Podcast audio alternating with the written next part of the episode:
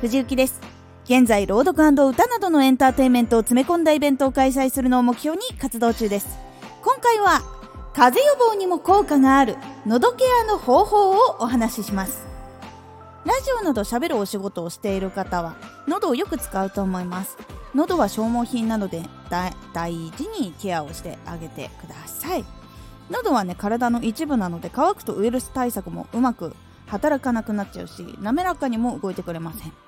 水分は実は何もしない間にも結構抜けやすいです。呼吸している時とか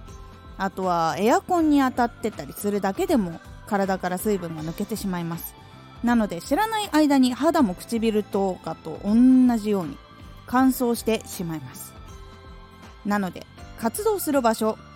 が乾燥しやすい場所ならできるだけ小型の加湿器とかもしくは自分の部屋とかだったらちょっと部屋に対応した加湿器を炊いて60%前後になるようにしておきましょう。鍋でねお湯を沸かすとかもありなんだけどそれやれるとしたら北国とかかな？青森の時とかはあのー、夜間とか置いてねやったりとかもしてたんだけどあれはまあお湯を作るためにやってたんだけどそれも一種のね加湿になりますのでそう湿度を上げるためにもやってみてください。あとは濡れタオルとか洗濯物干してみるとかそれも結構効きます。そしてねあとはマスクつけるのも結構効果あります。マスクの中がやっぱ自分の呼吸でちょっと湿度が上がってくれるので乾燥を防ぐことができます。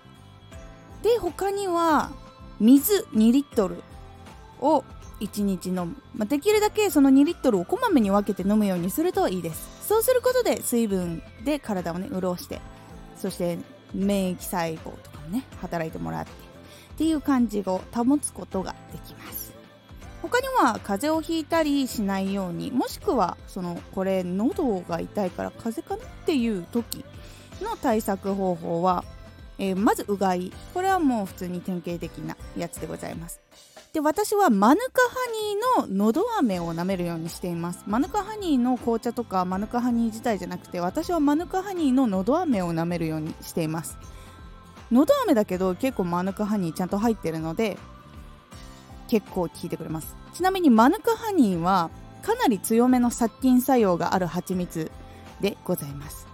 なので私がとりあえず喉がちょっと変だなとか痛みがあるなとかいう時によく舐めるんですけど大抵の痛みとか違和感だったりは治ることが多いです。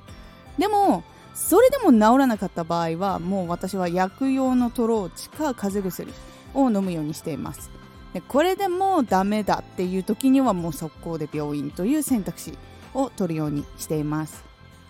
これらのね対策をいろいろすることで体のね菌も入れ替えてくれるし体の免疫機能もしっかり働いて入ってもすぐに気がつけるようになっています。もし喉のねケア方法が気になっていて参考になるものがあったら試してみてください。今回のおすすめラジオ。今回のおすすめラジオはストレッチはいいことばっちりをお届けいたします。ストレッチすると代謝が良くなったりとか痩せやすくなったり怪我をしにくくなったりあとは凝りが解消したりいろんないいことがあるのでおすすめっていうお話です。いつの時間がいいとかっていうのもお話ししてるので気になった方はぜひ URL のラジオ聞いてみてください。このラジオでは発信始めたての人や活動している人へのお役立ち情報ややり方をお伝えしているラジオです。最新情報を逃さず受け取りたい方はフォローがおすすめです。アーティスト YouTuber 配信活動などで感じたことも発信していきますのでぜひ活動の参考にしてみてください。ではまた。